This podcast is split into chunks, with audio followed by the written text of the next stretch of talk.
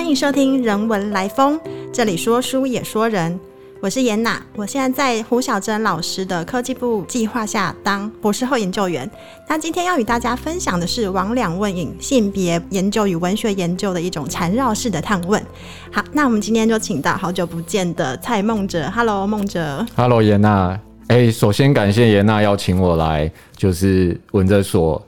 谈这个人文来风这个专题，呃，我过去几年，哎，两年前吧，呃，曾经在文哲所担任过呃博士培育计划，今天再度回来，有一点呃开心，但也有一点怀念。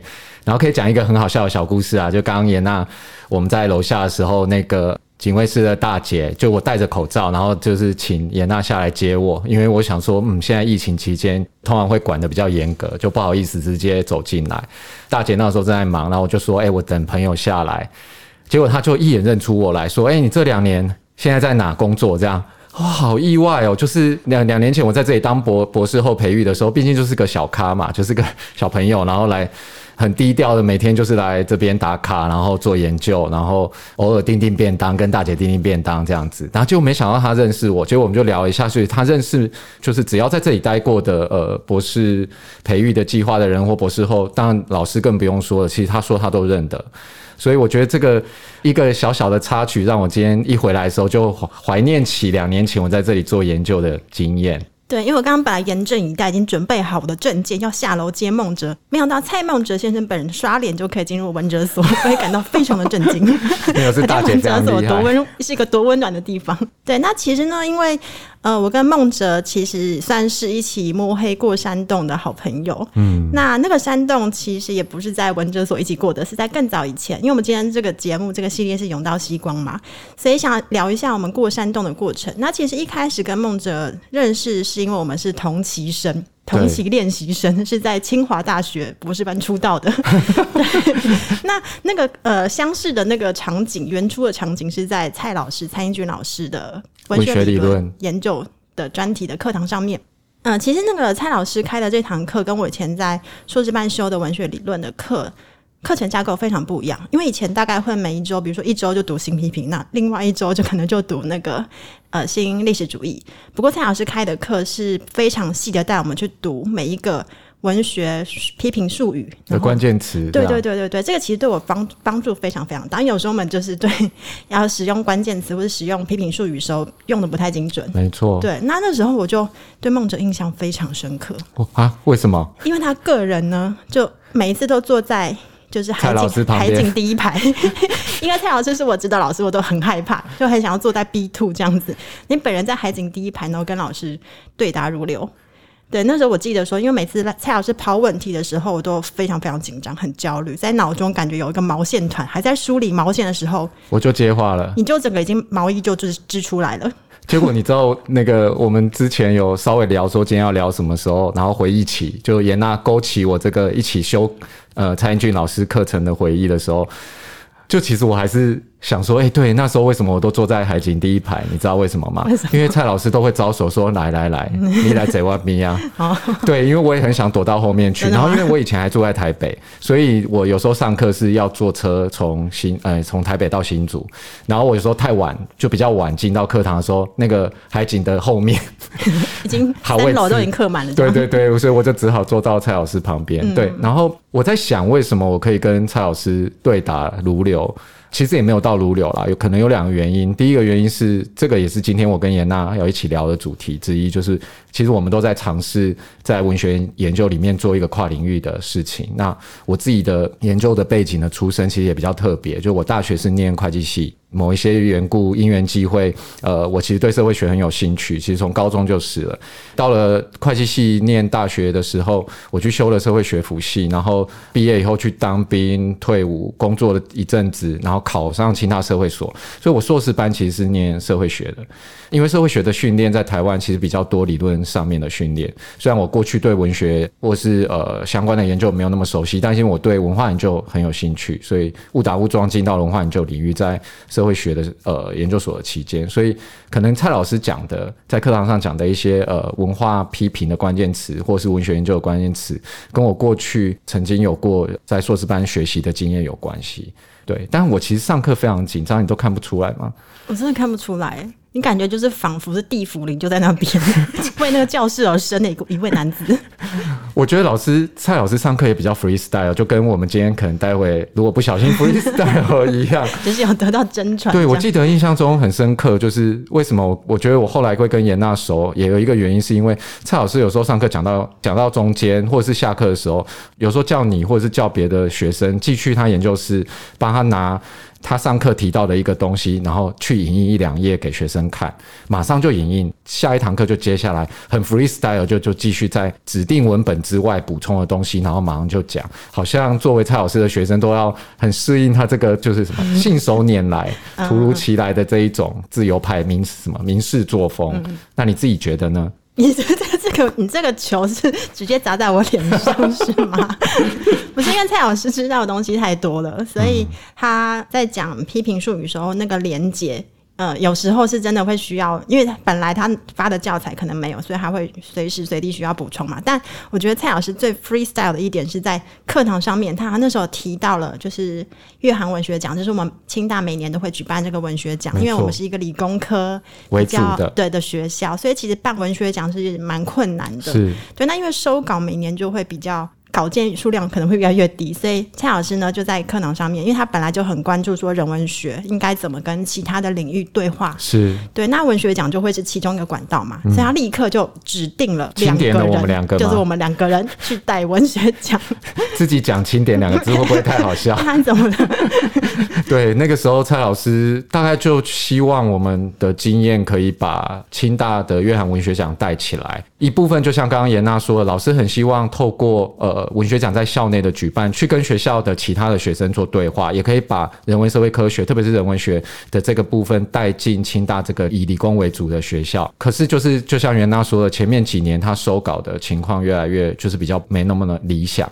那老师就有很多想法，希望哎。讲自己年轻不太好，就是我们年轻一辈可以呃帮忙去想办法去执行或者是推动这样。所以我跟严娜熟一部分很大的一部分是因为我们被老师就是邀请，对，去带那个呃大学部的学弟妹一起筹办粤韩文学奖。那我们是在这个过程合作的过程里面，就是变成莫逆之交吗？我有参加严娜的婚礼，这样算吗？为什么需要？但没有当你的，但没有当你的伴娘。其实我觉得，呃，说到办文学奖这个，我就蛮惭愧，因为就是住在台北嘛，所以其实，呃，实际跟大学生的沟通还是梦哲做的比较多。不过，因为我们两个都有时候会在整个工作做完之后，会搭比较晚的车，然后。因为我们都住住台北，那时候都住台北，同一个路线，所以就是在那个哑铃客运的昏黄的灯光下，其实我们常常聊的都不是学术。我记得我很少跟在那个时候很少跟梦哲聊学术，我聊的常常会是我自己生活里面的困扰。嗯，但有时候我在想啊，就是所谓的学术路上的快乐小伙伴，有时候不一定是一定要在学术上面很认真的去交换意见，因为。呃，要把那个学术的路走得很长，其实自己要保重自己。那那个时候就有一个很。非常就是明晰的画面，就是说梦哲在那个昏黄的灯光下，前面还放的是娘家，就是有点 遥远的那个电视的灯光传过来的时候，我还在叨叨絮絮讲我自己的私生活的困扰。梦哲已经睡着了，对我睡着了，有这么累吗？可见做学术是一件很累的事情。不过那时候我就在想说啊，就幸好这个路上面是有梦哲的，因为我在猜啊，也许每个做学术或者是想要把学术当成一种兴趣或者工作的人，可能各个性上面某种程度都有一点点钻牛角尖，嗯，无论那个那个牛角尖是往哪里钻，呃，所以我在想说，就是呃，这个路上呢，一个人走夜路会遇到鬼，两个人走夜路，哎，还是会遇到鬼，只是说那个暗鬼有时候是是自己的疑心而生的，所以这个有伴的意义就在于说，你这一个人遇到鬼的时候，你常会跟那个鬼就纠缠啊、打架啊，然后就被鬼附身了。可是如果这时候有朋友在旁边提醒你说，哎，没有。那是你自己对你自己太过严厉了，把那个疑心稍微止住，那那时候鬼就会退散了嘛。所以在这个部分，我真的就非常非常感谢梦者。你为什么要这么夸奖我？害我有点不太习惯。那我是不是也来夸奖？没关系，我们我可以很快的，不需要这么客套。我可以很快的夸奖回，不是这说夸奖是说真的啦。就是我们其实虽然平常打打闹闹，其实做学术有时候有点累，那讲一些干话，哎。文哲所的 podcast 可以讲这个吗？就讲一些干话，讲一些干话，然后吐一吐苦水，其实是蛮重要。那可是我从我们刚刚讲到说，我们在蔡老师的指定之下去带学弟妹做约翰文学奖。那我从约翰文学奖跟严娜合作的过程中，其实也从他身上学到。虽然他刚刚说从我身上学到很多，可我其实也学到从他身上学到很多。因为毕竟我不是一个文学研究出身，我大学到硕士班都不是做文学本科。那因为严娜另外一个身份是一个作家嘛，所以那时候我们需要邀请呃，比如说评审。啊，小说讲诗啊，散文的评审，那我完全都不认识。呃，坊间的作家或者是呃可以愿意来的，其实只要严娜出面，或者是呃指点一下学弟妹怎么样联系作家，他们其实都蛮愿意来帮忙。因为毕竟新竹是一个，你不要这么说，也是有很多要失败的时候。哦，真的哦，那密心我就不知道了。但你知道新竹也是一个有点远的地方，这样，所以我其实从严娜身上也学到很多。因为毕竟我自己过去，我其实因为工作过，那我也是就是蛮会办活动的。可是怎么样，比如说对外面的这种文坛的邀请，还有。对内怎么样指导大学部的学弟妹？呃，其实都是对我们两个来说，呃，一方面彼此互相学习，可是一方面我们也在从中磨练自己的经验。因为我们以后假设有机会当老师的话，其实也要练习如何。带学生这个经验，我觉得对我来说是一个求学过程中，刚刚严娜说很像是在过山洞的过程中一个意外的获得吧。就除了交到一个好的朋友以外，那我自己也在这个过程中，呃，学到怎么样跟年轻一辈的学生互动。那如果自己来做，我们两个自己来做文学奖，我们那时候有时候跟学弟妹沟通有点辛苦，我们都说啊，就我们两个其实自己跳下来做，一下子就办起来了。可是重点不完全是只把文学奖办起来，而是如何在这个过程中也训练中文系的大大学部的学生，在这个过程中呃磨练他们的技能。很多中文系现在出去也不一定是当老师嘛，那我觉得这是一个蛮可以跟大家一起分享的。那另外一个点，我也先问一下严娜，之后你因为我们要跟文哲所有一些。关联？那你到文哲所之后有什么样子的那个呃获得或者是呃经验可以跟大家分享？嗯，因为其实梦哲跟我虽然是同期练习生，不过他比较早出道，他就是弃船而去，留我一个人还在博士论文写作的阶段。你有结婚啊？我没有。不是啊，不是这样讲，开玩笑的。哎，这样会不会被人家说是性别歧视？可能会哦。可是科技部现在有那个就是结婚跟怀孕女性主持人的那个。方案其实是有照顾到女性的这个，其实很重要，这很重要。所以我不是性别歧视，而是我有注意到女性权益的保障，要赶快凹回来这样。好，哎，对不对不起，打断你。梦哲其实是作为比较早进入文哲所这个大前辈，是那我是比较晚期才进来。对，那今年其实算是我的第一年。那我觉得刚好在这个快要到年末的时候做一个回顾，其实是蛮好的时间点。嗯，挺好的。对啊，那我我在听那个，就是之前有一集是林西强老师跟赖科柱老。老师他们在谈六零六的不吃饭传说，因为刚好我也是六零六的一员。惊人，我怎么没听过？我听到那一集之后，我就笑出来，我真的是解惑了一年来的疑惑，原来是有这样子的一种就是良好的传统。因为我刚进到六零六的时候，其实来来文哲所。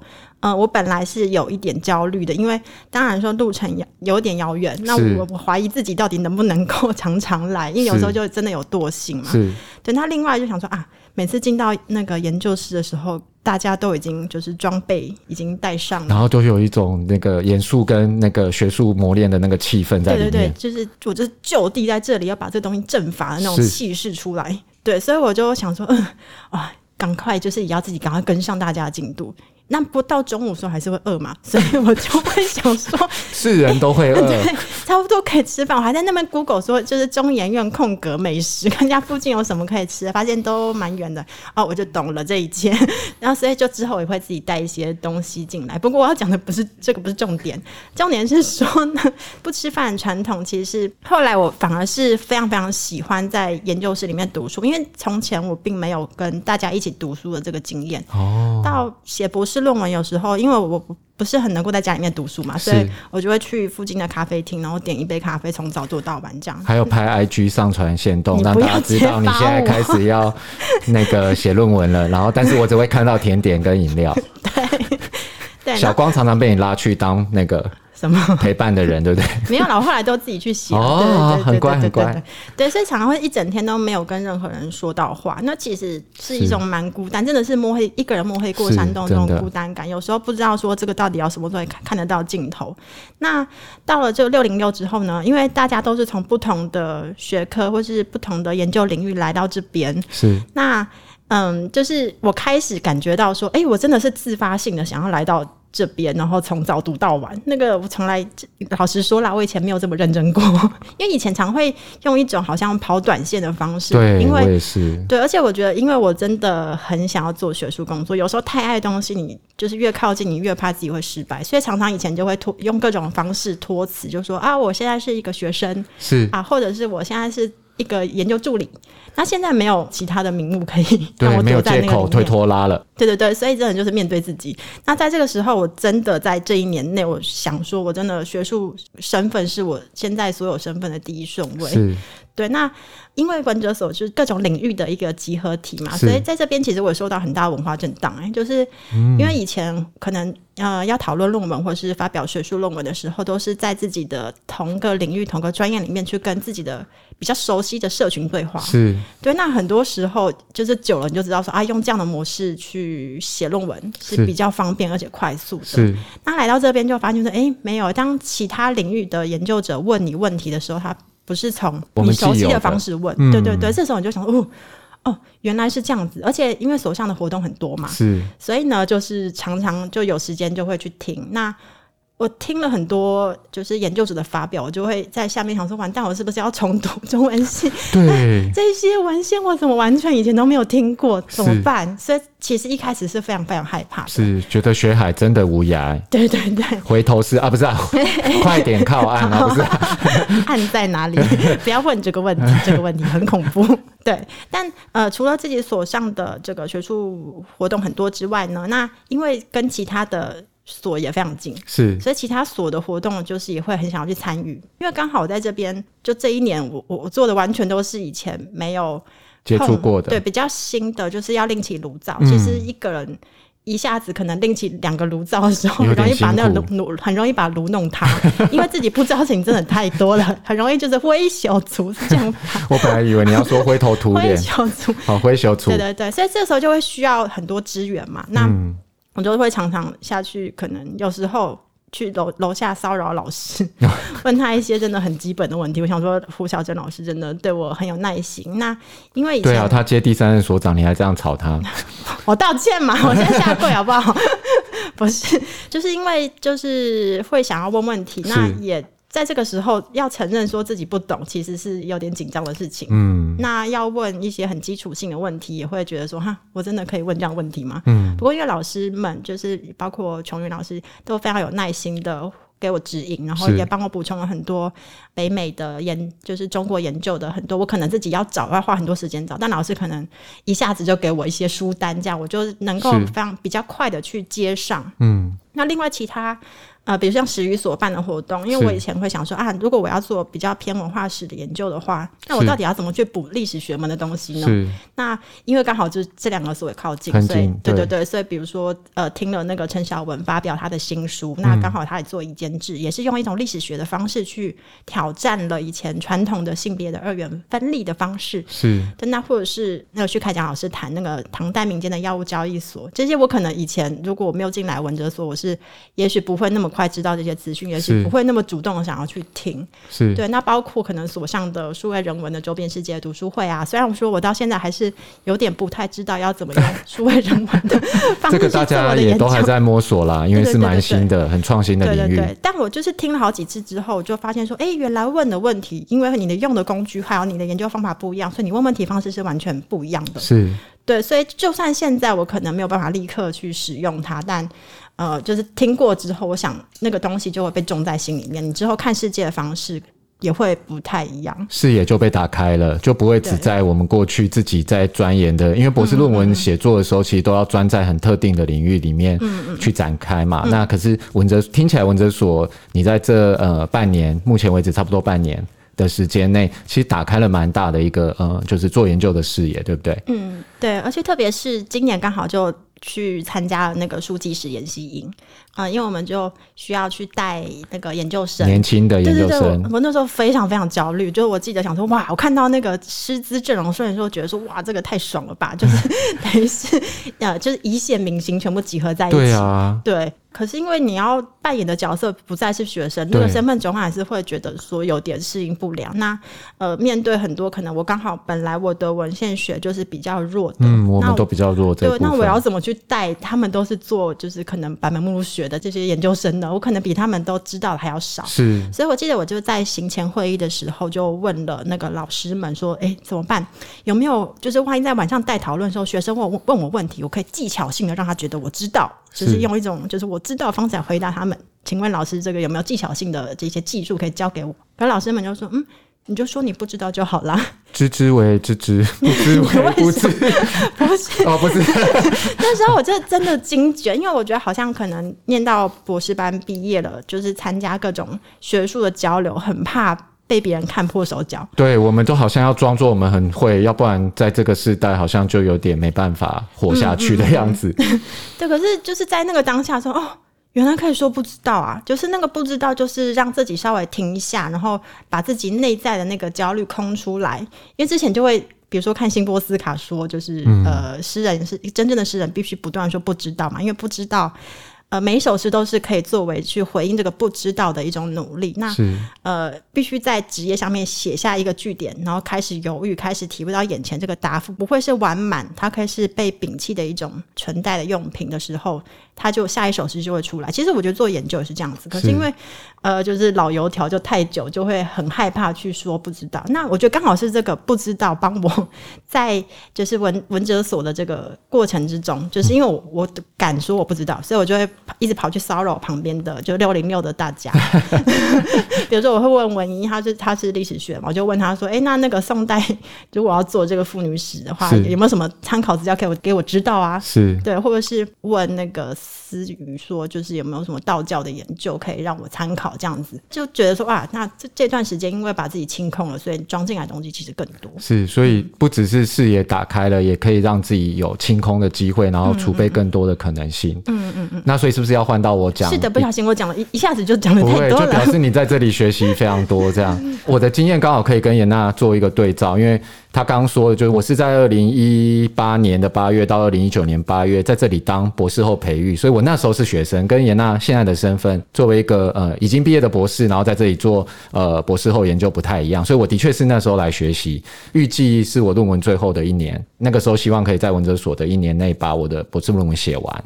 那我觉得对我来说，严娜刚刚提到的她在这里的经验，我其实也都有感受到。就不管是从人的连接，那我那时候待的是一个呃研究室，是呃有博士后，然后也有访问学人的研究室。刚刚我们来的时候还遇到呃吕正奇学长。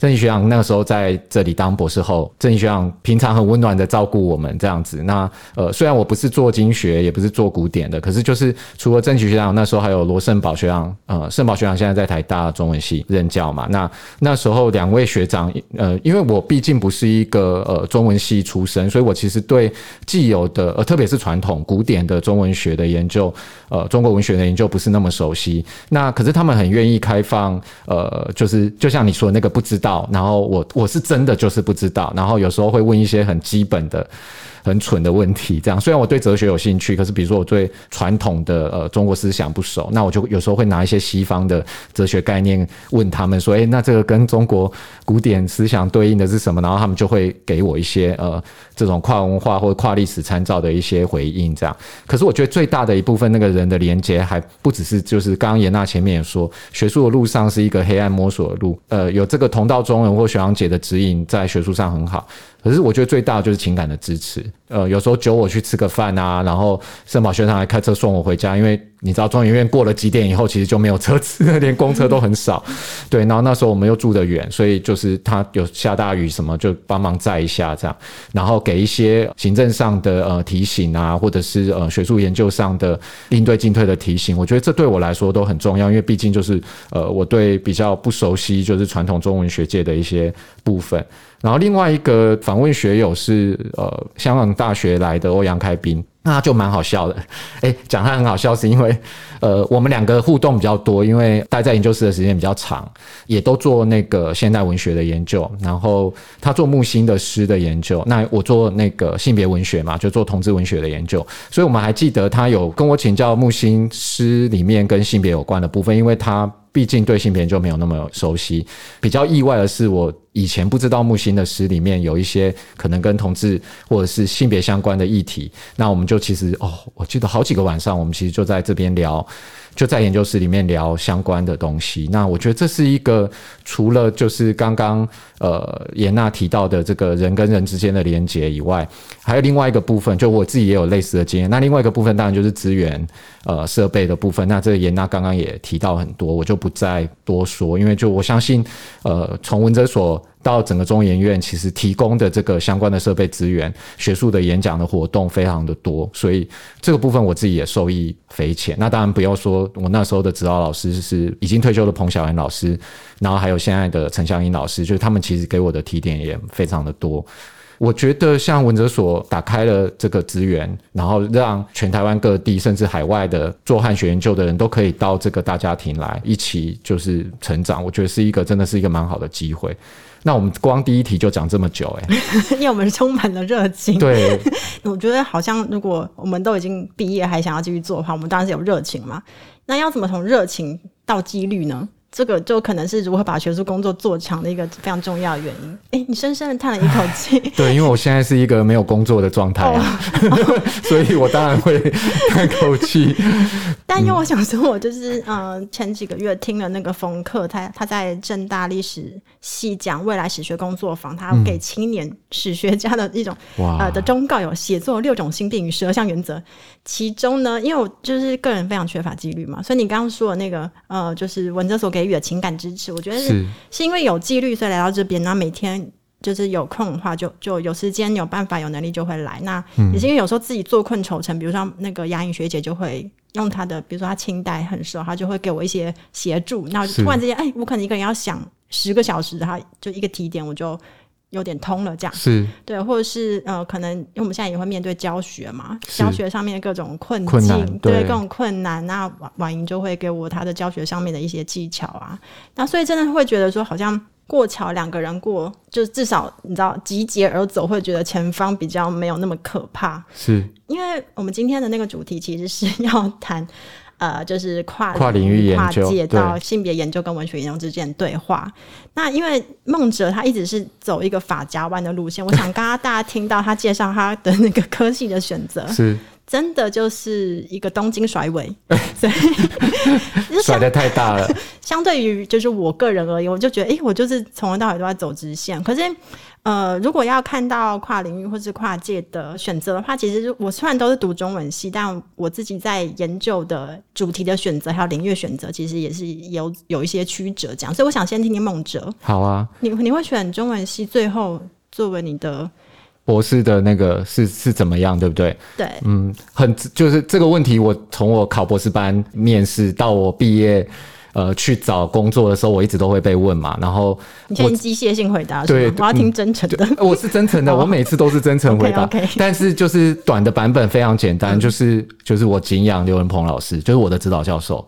老实说，是真的是这样，因为呃，我们今天的标题叫“王良问影”，是我老师当年的学术论文，呃，很有名的一个论文之一。另外一个原因，呃，就因为我敬仰我的老师，那他刚好在中文系，所以我的博士班我没有考任何其他的学校，我就是只有考清他中文，而且我就是问老师可不可以收我。就是这样，没有别的。那第二个原因，呃，其实也是真真诚的原因，就是文化研究的关系。那任鹏老师当年也是跟呃，就是台湾的文化研究领域的学者们一起合作。我当年在清大社会所的时候，老实说，我并没有听过任鹏老师的，因为我对那个时候完全没有想过我要会做中国文学研究，或者是做任何的跟文学有关的东西。我在社会学嘛，所以我做的是经验研究，做的是田野，做的是访谈。但我因为误打误撞。闯进了文化研究的领域，我到了清大亚太文化研究室当攻读生，然后开始接触到那时候，呃，两千年初期非常蓬勃的文化研究的发展。那文化研究强调的就是跨领域、跨学科。不管从知识论或方法论上都是。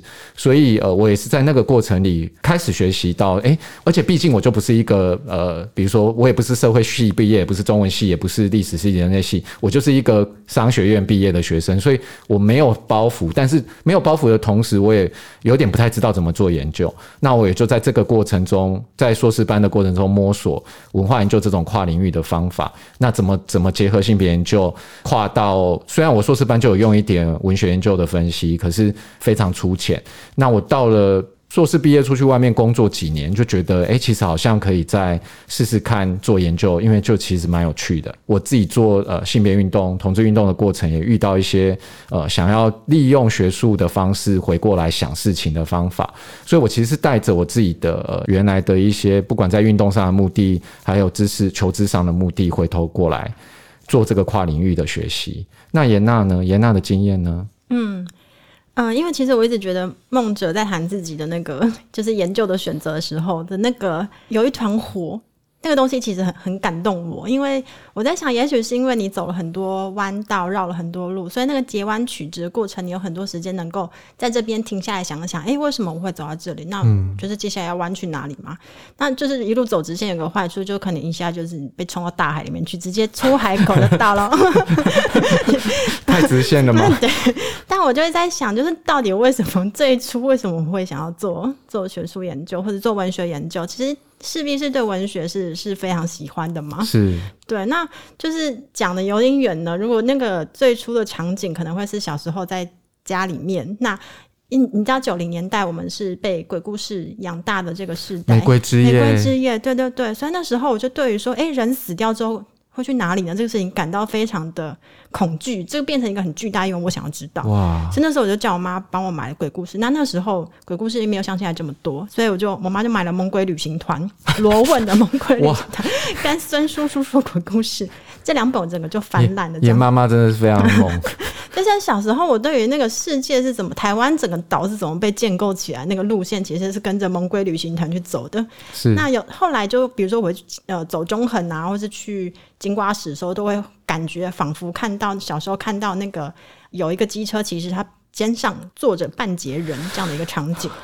还好七月已经过了。小时候我会觉得很悲伤啊！我说，为什么女生要一半，你还要苟留在人间？到底为什么？所以这种鬼故事的恐怖，原来就对我那时候冲击是说，哦，原来相信的人到死都是不自由的。所以。小时候我就想说，如果可以的话，我不要伤心的死去，我不要困在自己的怨念里面。所以是一一这种奇怪的执念，不想要被困住，所以我想要知道更多。那后来就会觉得说，哎，因为那个时候我能够读这些，是因为我不用再看注音符号了。我我拥有知道字的这个能力了，所以知道字原来就可以去到不一样的世界。这对我来说那时候是非常非常新奇的，所以。我想要知道更多，我想要去到那个我没有去过的地方，我想要被带着往那些呃遥远的边界被拓展的那种激爽感，就是哇，文学从你幼儿时期就激发你的激爽感。哎，不要不要这样子。弗洛伊德应该会很想要分析你哈。好，然后呢，我们就停在这里啊。好，那就是那时候就可以去。就是爸爸的书房呢，到处找一堆可能小时候不应该看到的书，比如说查泰莱夫人的情人呐之类的。吓我一跳，因为我爸书房就只有真的是不该看的那一种书，都被我挖出来。是吗？演爸爸还是有点不太一样哈，查泰莱还好啦。对对，是电影，然后有照片的版本。哦哦，对，好，那不那不是重点。你这样出卖自己父亲好吗？对，但是后来就是我长大之后读那个汤书文，他在《反童年》专栏里面谈那个尼尔尼尔波兹曼的童年的消逝。其实那时候才发现，哦，原来童年是一个人为的产物，它是作为一种社会概念被发明的，为成人世界还有儿童画出界限的，其实就是印刷术发明之后的那个识字啊、教育啊、羞耻感。是。所以我在那个时候已经跨越那种界限，我得到了掌握秘密权力那种快感，真的好像仿佛就成为说，哦，我拥有知识，那我拥有知识之后，我就不会因为我所不知道那些秘密受困，我就可以去到远方，我就不会是只有下半身的人了。天哪，文学怎么给你这么多快感 啊？对，所以就是因为这样，所以其实我并没有想太多，我就一一路就觉得我应该要做文学研究，就是一个读中文系的人了，像林文月老师说的这样。对，所以我后来就想说，呃，我后来真的觉得我有在跨界，是因为我硕班做的其实是冷战时期的台港文学，呃，文艺思潮的传播。那这个这条路线其实也做了很久，因为那时候一路都是跟徐老师在做研究嘛是，后来做就是他的科技部的计划助理，也是一直在这个领域里面走。是因为本来徐老师他就是法律系出身，后来传播传播学院界，对他很跨，所以我我那时候受到的训练很多都是真的是社会科学，然后是呃传播学，要怎么去用在文学文本上面，那那个方法之间要怎么去连接。后来因为博士班就想说要往古典文学去了，那我本来想的就很天真，因为可能就是一路走直线，没有发现说海洋是很可怕的。到出海口才发现说哇，前面有这么大的一片海洋，水很深呐、那个时候呢，整个已经头都已经洗到一半了。这样好，后来我在转古典的时候，确实是有越来越觉得那个跨界之困难。嗯，比如说我以前受到的方法学训练比较多的，还是从社会科学或是呃传播学。那当然也很多是因为我本来还是中文系嘛，所以当然是有很多呃文学的研究的训练。是只是把这一些受到当代理论启发的这一些问题意识或思考问题的方式带到古典文学研究的时候呢，我就会发现说，哎、我我有点不太知道应该怎么去跟这个传统对话。对话，对那特别是这个时候，就会感觉到自己真的很多地方需要补，那个空洞很大。古典真的是一个大海，对，所以那光是不同的文类的那个诠释传统，嗯，要去把它梳一遍，那其实就要花很多时间。那是特别是我呃博士论文在做的是唐宋词的呃性别文化空间。那是当然性别文化空间这个是从我在读女性主义地理学的时候，或是读人文主义地理学的时候去思考那个空间是什么，空间是里面。呃，性别化应该怎么去看待那个权力的展布啊，或是是文本空间应该怎么去跟形塑我们整个日常生活的性别分工的那个制度体制去对话？他们彼此之间是能够互相推移的吗？对，这是一个非常当代的理论性的概念。对对对，所以我光是做这个什么是空间这个转化，就要做非常久。因为当然那个就是，比如说你现在当代的学术术语要怎么去看古典，呃，古代其实就是如果说回到中国古代，那空间跟现在空间概念是不不一样的。一样的，对啊，对啊，对啊，所以光是做这个爬树就要做非常非常久，所以在方法学的思考上面，我真的有感觉到说，常常说现在呃很希望可以跨领域，可以跨跨跨跨，这一点我也可以呼应一下严娜，就是说我们都在做这个跨界的尝试，可是其实都遇到困难。所以刚刚严娜虽然夸赞我有一个热情，可是其实我也遇到蛮多在这个呃法家环或东京甩尾松 不小心甩出去。砸掉了吗？对啊，豆腐不止砸掉，就是连可能人整个都甩出去了 这样。所以我其实。嗯，就像严娜说，刚刚回忆起我们两个相遇在呃蔡英俊老师的课堂上，虽然严娜称赞我说蔡老师一直夸赞啊，我可以跟他对答如流，可是我其实是一个非常，因为那时候大呃博一刚进来，然后是一个非常没有自信。尤其是我工作了几年，然后就觉得说我我又不是中文系毕业的，我对文学研究完全不懂，那我我为什么可以在这边做相关的研究跟分析？这样，所以我遇到这些困难跟没自信，在课堂上其实是盯着一个样子，但我觉得一部分也是蔡老师一直鼓励我说，他说没有什么既定的中文系的想象，那个都是我想出来，或者是大家觉得好像中文系该怎么样该那样，可是对他来说，他就是一直鼓励我说，你就是带着你有兴趣的东西，然后来跟我们互动。他觉得应该要把中文系打开，所以我也是受到他的鼓励跟推动，慢慢的要试图把这个没自信，还有就是我不好像不懂文学研究的这个部分压低，然后尝试更多跨领域的可能性。可是我觉得在这个过程里，就像严娜说，他做古典的时候，他会遇到。很专业化的门槛的部分，那我自己当然也做文学现代文学研究的时候，我也会遇到一些专业化门槛的部分。就像他说，光某一些呃人家已经问的问题，或者是已经开垦过的领域，都要梳理的非常久。那些既定的问题意识的框架，或者是说我过去的社会科学的训练，在方法论上跟人文学的这个之间的张力，刚刚说的，就比如说我以前学的比较多经验访谈。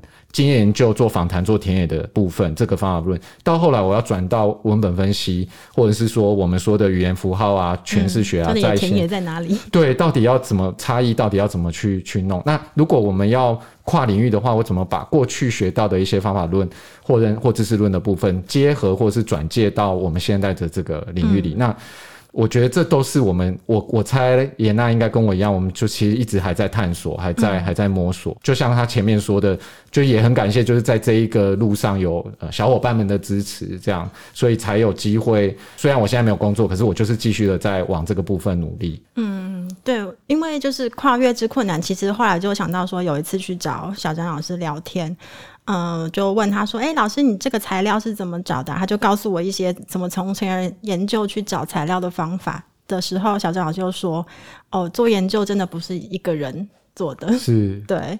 那呃，我想就是跨界，因为我们做这种尝试的时候，常常会跨到另外一边去，说发现说，哎。”哇，前面这边我全部都不知道哦的时候，总是不免会慌张嘛。但我想，呃，看到自己所不能，我觉得这个可能也是我们在做，比如说，就是可能现代跨古典啊，或者是你做社会科学跨文学研究的时候，看到自己的边界，然后再去。呃，试图找方法、找团队、找线索，去把这个东西补起来，可能也是我们在思考问题时候能够找出一些不一样的观看视野。是，因为我记得某一次去呃博客来参加一个工作坊，那个时候好像只有我一个是文学研究的，其他都是什么政治学啊，然后历史学啊等等。然后我我记得我在那上面就充满热情的报告了我我的研究，就是我在做那个新批评的，就是港台的文学传播。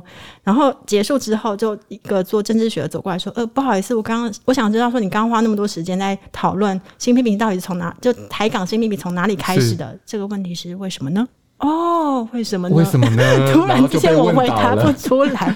但是我觉得，就是跨界尝试、常跨领域尝试，常会觉得说，你自自己很多不知道。但我想，就是因为这个，回到刚刚说那个不知道，所以你才会有继续追问的那种动力吗。是。那我们今天时间是不是差不多了？要来做一个收尾？对对对，我跟严娜讨论那个我们的小我们的收尾，其实是要鼓励彼此，但是也要鼓励正在呃学术研究的，不管你是博士还是新科的博士还是博士生，就是呃希望可以讨，我们可以给大家一点学术马拉松的灵魂保健术。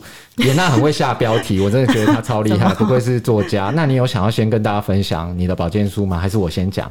我想，那个作为保健的前辈呢，我想你应该有很多锦囊妙计。对对对，我其实呃，我可以跟大家这分享，就是说。我其实看起来是一个很活泼开朗的人，可是其实在这个求学的过程里，其实也遇到过蛮多身心困顿的时候，然后有时候甚至会一度怀疑。其实我到现在还偶尔会怀疑自己是不是不适合做学术研究，也会有博士论文写不完、写不下去的时候。但我就觉得，就像严娜刚刚说，我其实是带着自己的，最早是带着自己的热情，还有我的问题，进到这个博士研究的领域，或者是。我我可能更想要把它说成是一个知识生产的领域，只是是在这个学术的体制里，高等教育的学术体制里面。所以我说遇到困顿的时候，我就会回头去想我的初心。我其实就是在做一个我最喜欢的事，然后我只是换一个方式，现在在用学术的方式去追求这个知识生产。所以一部分是回头去看自己为什么想要做这件事。那我们两个刚刚都分享，另外一个袁娜也讲，就是要小伙伴。所以同才知识团体我觉得非常重要。我过去还有严娜现在都在文哲所受到了呃制度跟资源方面的支持。我自己也在实验。那我后来教学生也是，就你可以从你的同才，就比如说我找到了严娜。或严娜找到了我，那我也有我自己的其他的小伙伴，我们会一起写论文啊，然后遇到困顿的时候会一起诉苦啊，讨论。我觉得这个是嗯，可能可以给现在就是还在学术路上的年轻的朋友们一些呃，我自己过来的一些经验。嗯，就是我对我在写博士论文整个期间，就是越写越不快乐，然后真的是你刚刚说那个身心困顿，有很多时候是就自己那关过不去嘛。因为比如说做性别研究，会想说，哎，那我的批判位置在哪里？我应该怎么去面对整个学术传统？是对。那这边就后来，其实我是在口考的那个当下，突然间就快乐了，因为有这么多那么好、那么专业的老师愿意花时间跟你讨论，是听你，真的是很很友善的给你给你意见。那在这个时候就。会突然想到，就又想到了冯克给我们的那个小撇步，他就说，就是要在做学术工作，如何要把它做得好、做得长。有一个部分就是要分享，就是与他人分享你正在写的东西。那我想，应该现在很多。就是正在这条路上走人都会想说，哦，我一定要整整套东西都想好再开始写。但冯克说，no，不要，你就是每天都写一点。所以我现在正在练习这个事情，不论写好写坏，我每天都写一点点，这样你就会觉得自己是有累积的嘛。因为最怕的就是觉得，哦，我已经花了一年，我都没有累积。我觉得我这一年很很长时间是在这样过的，因为另起炉灶，就看到，嗯，东西都菜色都还没有出来，应该怎么办？会自己很着急。我就会想到说，那那个最初热情到底应该怎么找呢？就是呃，我想我回想到那个。我的快乐小伙伴汤书文，他今年也刚好在文哲所当呃访问学人。